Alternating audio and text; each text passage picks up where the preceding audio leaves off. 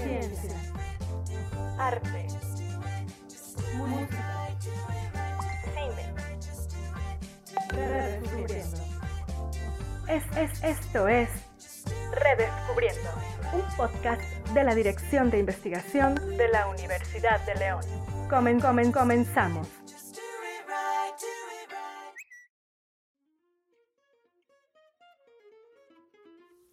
Muy buenos días, tardes, noches. Madrugadas. Madrugadas, tengan todos ustedes, ¿cómo están? Bienvenidos nuevamente a un episodio muy importante de nuestro podcast Redescubriendo. Tengo a mi lado izquierdo a mi compañera, a mi amiga Fernanda Gasca. ¿Cómo estás, Fer? Muy bien, muy contenta de estar aquí hoy y otra vez compartir un tema tan interesante como todos los meses. Así es. Y es un tema muy importante relacionado mucho a este mes en el cual se graba esto y que, bueno, viene relacionado al próximo 30 de abril, que es el Día del Niño. Ajá. El tema que vamos a abarcar el día de hoy será la influencia de las caricaturas. En nuestro comportamiento, Ajá. no solamente como hablando en lo de los niños, sino pues, todos hemos crecido con estos dibujos animados y cómo es que afectan a, a nuestro desarrollo de la personalidad y así. Así es. En este episodio tendremos invitada a la maestra, maestra en psicología de nuestra casa universitaria de la Universidad de León, eh, Vanessa Romero. ¿Cómo estás? Hola, hola eh, a todos los escuchas, si se les dice ¿Los así, a los escuchas. Eh, eh, gracias por la invitación. Me presento nuevamente, soy Vanessa Romero, catedrática de UDL en la licenciatura de Pedagogía. Eh, hablándoles un poquito de mí, pues estudié psicología en la Universidad de Guanajuato, tengo una maestría en UPN, eh, me desempeño como psicóloga de educación especial en la Secretaría de Educación de Guanajuato, también en la consulta privada, en la terapia emotivo-racional como corriente psicológica y, y la consulta, sí, la consulta privada. Eso a grandes rasgos, aquí estoy encantada de la, recibir esta invitación. Muchísimas No, muchas gracias, Vanessa. por aceptar nuestra invitación, porque ya había estado anteriormente en Ajá, el podcast, exactamente. solamente que nosotros no estábamos conduciendo, pero Ajá. esta vez nos acompañas en la segunda temporada. Así es. Muchas gracias. Gracias a ustedes. Podríamos eh, iniciar con, bueno, con el tema que es, como ya comentábamos, relacionado a las caricaturas, pues sean los dibujos animados y qué, digamos, qué impacto tiene en, en la niñez, ¿no? Porque eh, podemos recordar nosotros eh, algunas caricaturas, algunos dibujos animados que posiblemente no impactaron, pero hay otros que sí impactaron. Eh, ¿Qué nos podrías decir acerca de eso, Vanessa, sobre el impacto que pudieran tener las La caricaturas? Me gustaría iniciar precisamente con esa pregunta. ¿A qué creen ustedes que se deba el impacto? ¿O por qué nos impactaría tanto precisamente en la, en la niñez? ¿Por qué sería el impacto? Mm, ¿Será porque estamos como en una etapa, en una etapa receptiva de información? Tal vez podría ser eso. Que pues Totalmente. aprendemos todo lo que vemos o escuchamos, ¿no? Ajá. Totalmente de acuerdo, porque en nuestras primeras etapas de desarrollo somos, todo es sensación, eh, todo es a través de los sentidos, a través de la experiencia. Y los dibujos animados o las caricaturas, como su formato es color, movimiento y sonido, por eso es tanto el impacto.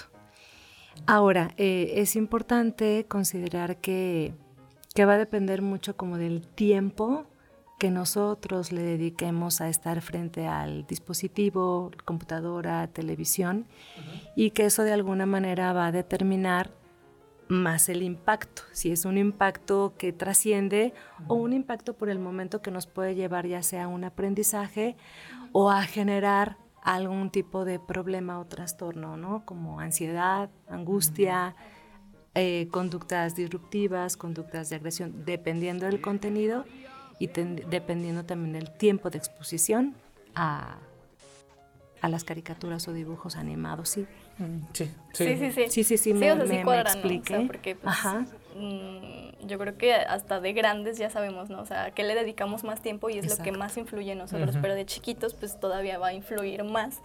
Y también dependiendo del contenido, ¿no? O sea, es lo que decías, que ahí Totalmente. teníamos esta, este debate ayer de Ajá, has si dicho. las caricaturas ¿De son para educar necesariamente o no. Ok.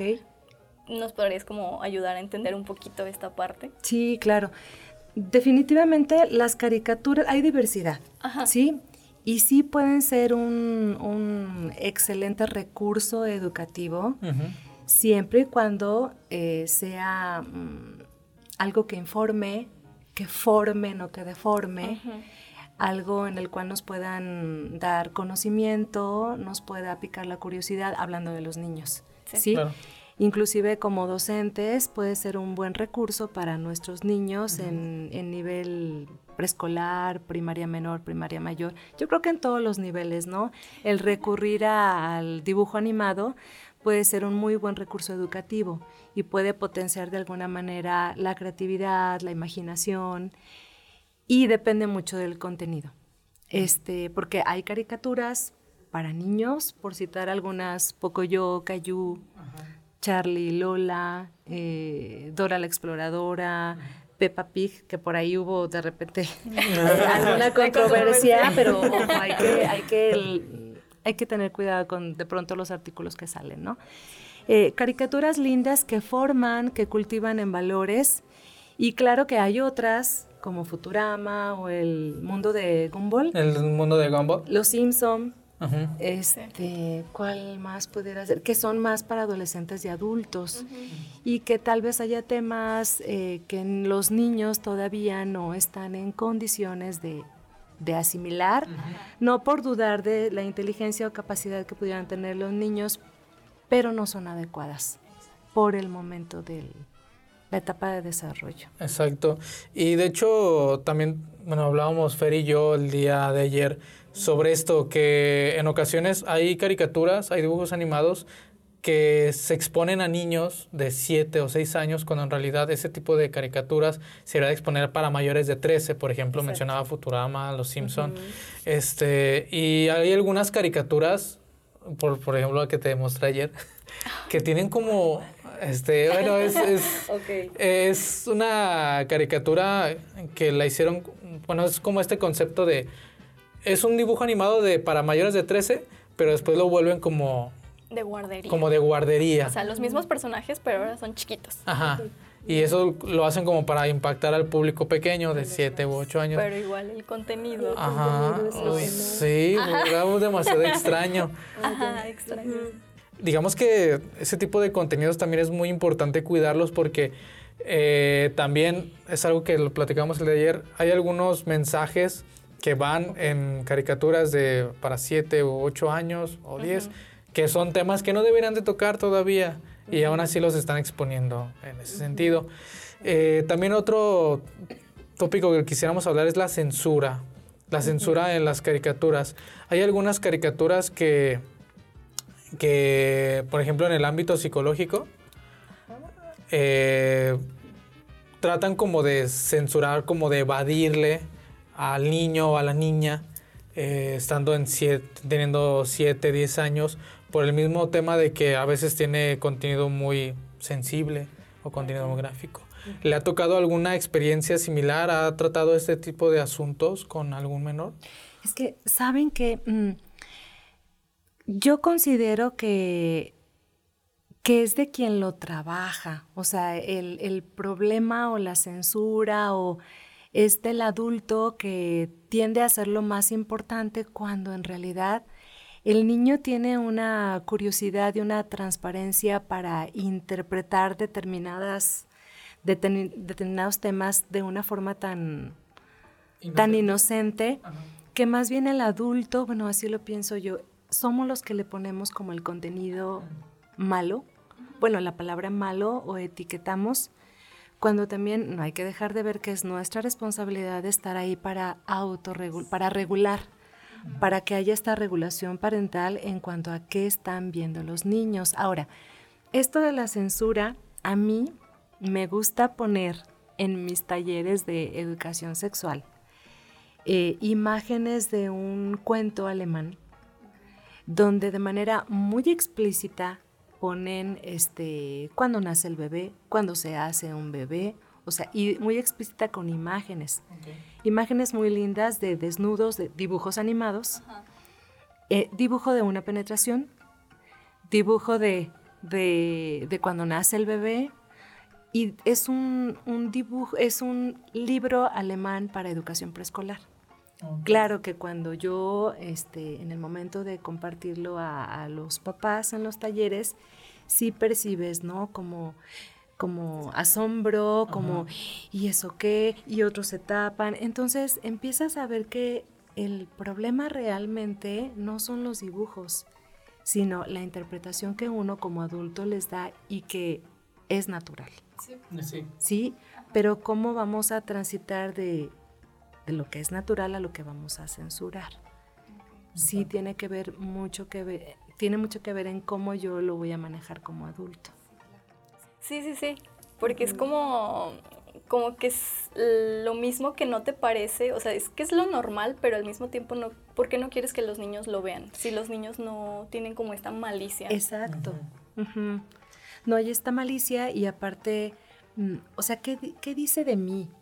Mm, porque yo puedo expresar con palabras eh, concretas y directas el hecho. Lo puedo describir y el niño lo puede comprender ya si yo le meto mis temores, mis miedos, ya es un problema mío. ¿Y por qué estoy censurando cuando hay temas tan naturales? Temas que requieren de ya no discriminarse, más bien de aceptación. Y, es una muy buena oportunidad para seguir educando y seguir formando como adultos. No sé ustedes cómo lo vean. Pues sí, o sea, porque siento que es un poquito incongruente el hecho de censurar alguna, algunos temas pero en caricaturas, ¿no? O sea, porque luego como padres es como, es que ¿por qué en las caricaturas presentan esto? Pero entonces el niño sí puede ver tus novelas y puede ver tus series que tocan temas de violencia y eso no te parece malo. O sea, eso no lo censuras. Y él no Exacto. ese contenido. Y luego, no sé qué tanto tenga que ver, eh, bueno, ya nos lo explicaste, o sea, el tiempo y mm, el tipo de contenido, pero sí llega a influir, por ejemplo, el hecho de que Mm, no sé si lo puedo mencionar, pero las narcoseries. Okay. O sea, tienen esta, este impacto para que el niño se vuelva un tanto violento o normalice la violencia. Mm, puede ser un factor, o sea, no algo determinante, porque de pronto sí escucho esta como perspectiva de que Mm, seguramente como ve serie de series de narcos, por eso trae sus pistolas y a todo el mundo nos quiere matar. Es importante observar el contexto, ¿sí? Porque no nada más porque veas series ya eres narco, no. Sino es un factor que puede determinar en parte, no en su totalidad, pero claro que influye, o sea, sí influye, porque inclusive hoy pregúntale a los niños, a mí me ha pasado, ¿qué quiere ser de grande narco? Y quiero traer mi troca y quiero... Y eso sí es preocupante cuando pues te das cuenta que en nuestra sociedad eso se está empezando a normalizar. Desde la música, desde la forma de vestirnos, desde la forma de los juguetes que no tienen ningún beneficio social, juguetes como armas y demás, sí va a ser importante como el poder voltear a ver que, de qué manera estamos educando también. Exacto. Y de hecho viene relacionado a nuestra siguiente pregunta. Eh, la sociedad podría decirse que es un reflejo, que es un, bueno, que es un reflejo del contenido que ve eh, a partir de las caricaturas, o el contenido de las caricaturas es un reflejo de la sociedad. Yo considero que pueden ser las dos perspectivas, sí, porque al vivir en un, en un mundo tan diversificado, eh, puede ser una o la otra. Tan solo mm, hay que voltear a ver a los adolescentes eh, de cómo muchos por moda deciden determinada eh, preferencia sexual, puede ser por moda, ¿no?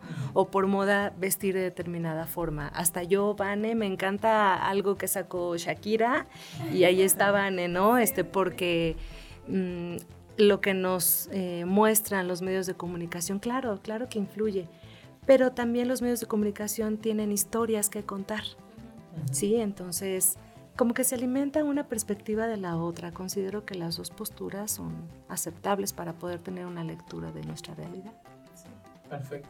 Vaya, hace unos momentos hablábamos sobre cómo, por ejemplo, puede influir en la actitud una caricatura. O sea, cómo al niño le puede eh, influir en su actitud, en sus comportamientos, en sus eh, en su aceptación con otras personas. en su manera de pensar. En su manera de pensar.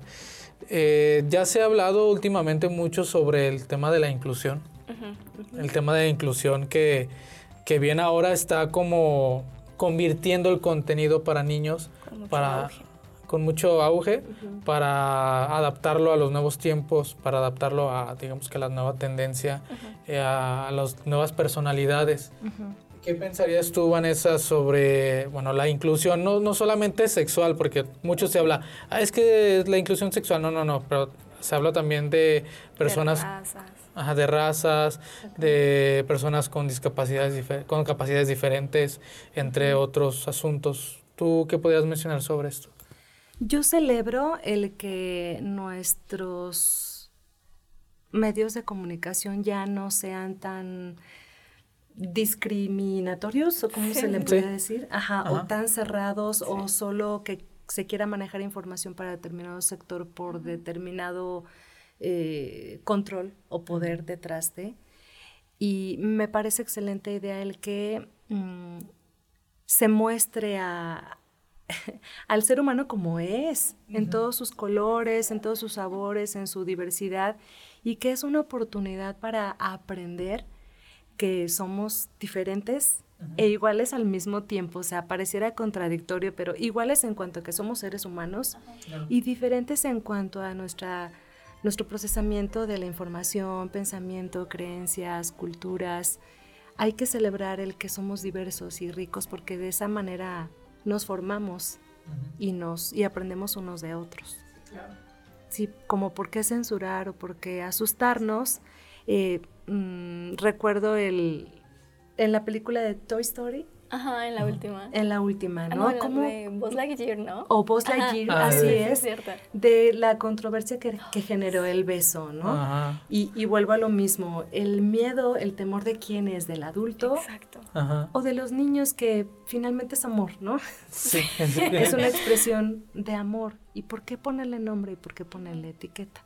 Y que dura de que menos de cinco segundos y es como, ay, y los niños viendo otra cosa, ¿no? O sea, viendo a lo mejor que no le pusieron atención. Ah, atención sí, siento que sí tiene que ver con esto de la censura porque volvemos a lo mismo, o sea, porque cierto contenido sí lo quieren censurar, pero cuando se quiere hablar de la inclusión, de, ay, mira, por ejemplo, la sirenita de raza negra. Así es. De, ay, que, este, que les cambian la etnia a los personajes. Bueno, o sea, son cuentos de niños. O sea, no te estaban describiendo que la sirenita tenía tal, tal, tal, ¿no? O sea, pero es la idea y es este como el hermetismo que a veces tiene la sociedad y que por qué no dejas que los niños se eduquen de una manera diferente, o sea, que aprendan y que tengan como más, no sé si el tolerancia es la palabra correcta, pero sí como que estén abiertos y que no te den miedo, que aprendan, o sea, ay, no sé.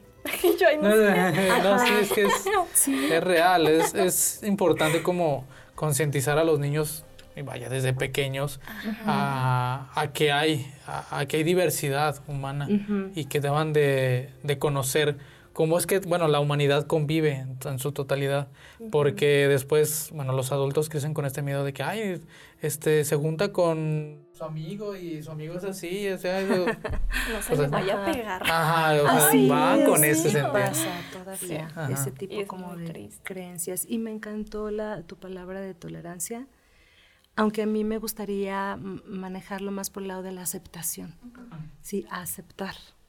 La aceptación, eh, no en una forma de, resignarme o de aguantarme, o de, no, aceptación porque qué, qué, qué lindo y qué, qué enriquecedor es contar con personas diferentes a mí y que eso me suma, ¿por qué me va a restar el que seas diferente a mí? Y, y algo también interesante que tú comentabas en cuanto a los tiempos cambian y es importante que el ser humano también evolucione en su forma de, ver la realidad. Su personalidad. Exactamente. Sí, acerca, bueno, eh, de lo que ayer estábamos comentando, de que siento que mm, la visibilidad tiene que ver con la inclusión. Pero yo, por ejemplo, ayer le decía a Samuel así de, es que para un niño siento que es muy importante el hecho de ver a un personaje Mm, con ese mismo color de piel o a lo mejor que si yo estoy en silla de ruedas. O sea, que a veces tú dices como adulto, ay, pues no le va a impactar. Pero tan solo, por ejemplo, las Barbies, las nuevas que hay, así de que de diversidad, de por ejemplo, ay, que tiene vitiligio, ay, que tiene las trencitas afro, eh, y cosas así, o sea, como niño, siento que sí tiene como algo, o sea, sí es muy especial el hecho de, ah, mira, o sea, una persona como yo sale en la tele, sale en las caricaturas, o sea, ya me puedo identificar porque yo le decía, siento que en nuestra generación era como de, ay, yo me quiero, yo quiero ser este personaje. Y si no encajabas eh, físicamente como ese personaje, se burlaban de ti. Ya era la discriminación o la burla, o ya no perteneces al grupo de. Ajá. Entonces siento que eh, le decía, sí tiene mucho impacto en los niños el hecho de ver a alguien parecido a, ellos, o sea, con todas esas diferencias, con todas esas peculiaridades. Y que digo, o sea, como adultos podemos decir, ay, no, creo que no, o sea, pero si nos remontamos a cuando éramos niños, sí, sí dices, ah, caray, no, pues sí, a mí sí me hubiera gustado ver, o sí esto, lo otro. Entonces siento que sí hay que aplaudir esta parte de, de, que sean como más abiertos y que haya más inclusión. Y pues, este, ¿tú qué opinas acerca de esto? O sea, de que un, a un niño sí le, sí le impactaría ver a alguien como... Claro, o sea, que se muestren en, en los dibujos animados, en las películas, en que se muestren las personalidades, los cuerpos, los colores, todo como parte de la aceptación. Porque por eso se vienen los problemas de autoconcepto, porque nos empezamos a comparar y me comparo con lo que la película acepta mundialmente o el dibujo animado acepta mundialmente. Entonces, ¿por qué no diversificar? ¿Por qué no mm, que salga Vane de repente en una película? y que todos tenemos mucho que, que aportar, ¿no? Exactamente. En este momento nos vamos a enlazar con el maestro Napoleón Martín de Campo, que nos va a mencionar un poco más sobre este tema. Es maestro de diseño gráfico en el Plan del Paraísos y pues vamos. Vamos ahora. Buenas tardes, muchas gracias por la invitación al podcast y pues la verdad es que me da mucho gusto estar aquí compartiendo sobre mi experiencia en el diseño de personajes con todo tu auditorio. Sobre el impacto que causa el personaje en el público, ya sea infantil o adulto, es porque tiene una semejanza con sus valores, con su creencia, con la misma cultura que ha estado teniendo durante su vida. Entonces, cuando se diseña un personaje, se tiene que tener en cuenta quién va a ser el público final que va a recibir este diseño y para qué se va a usar. Entonces, la situación es que cuando se empieza a planear antes de dibujar, se tiene que pensar qué elementos pueden empatar con las creencias que tiene el público final y la mentalidad que pueda tener. Por ejemplo, si se quiere desarrollar un personaje para llegar a un público infantil, se tiene que saber no solamente la edad de ese grupo de chicos a los que se piensa mostrar el, proyecto, sino entender qué es lo que les gusta, qué es lo que los mueve, qué es lo que existe en su entorno social y cultural, y eso es lo principal.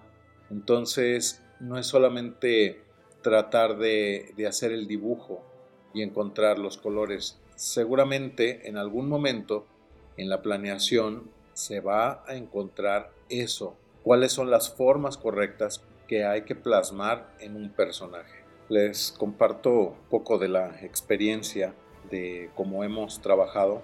En alguna ocasión, para Editorial Océano, se desarrolló una serie de personajes que se utilizaron para una campaña publicitaria para ofrecer a los alumnos de primaria material didáctico para aprender inglés. Se pensó en hacer una historia, una narrativa eh, a manera de cómic en el cual tenían que ser unos chicos de primaria, dos niños y dos niñas de diferentes grados con diferentes habilidades. Pero aquí tenemos una situación, eh, ya que estos niños en su mundo real, digamos, eh, algo similar a lo que nosotros podemos vivir todos los días, tenían que viajar a una tierra fantástica, lo cual tenía que ser importante porque ellos eran los únicos que podían detener a un villano que estaba robando la felicidad del mundo. Entonces, aquí el, el asunto es, primero, tenemos que pensar en la cuestión fantástica y pues básicamente eh, los dos elementos que, en los que nos inspiramos fue en Alicia, en el País de las Maravillas, y en El Mago de Oz. Durante todo el cómic, que se pensó como para hacer un medio publicitario, eh, lo único que existe de la editorial era el, el logotipo, ¿sí? una carta del editor de agradecimiento para su público y ya.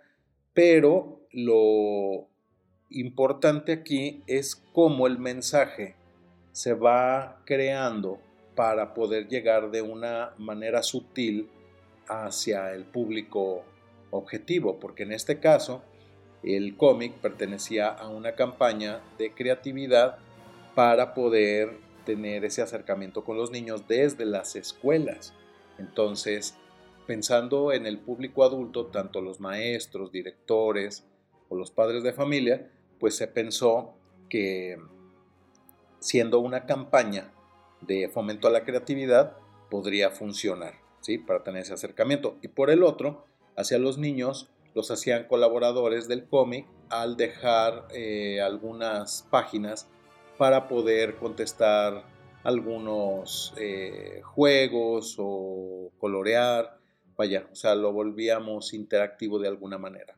Entonces, el diseño no solamente está en la parte de la forma, ¿sí?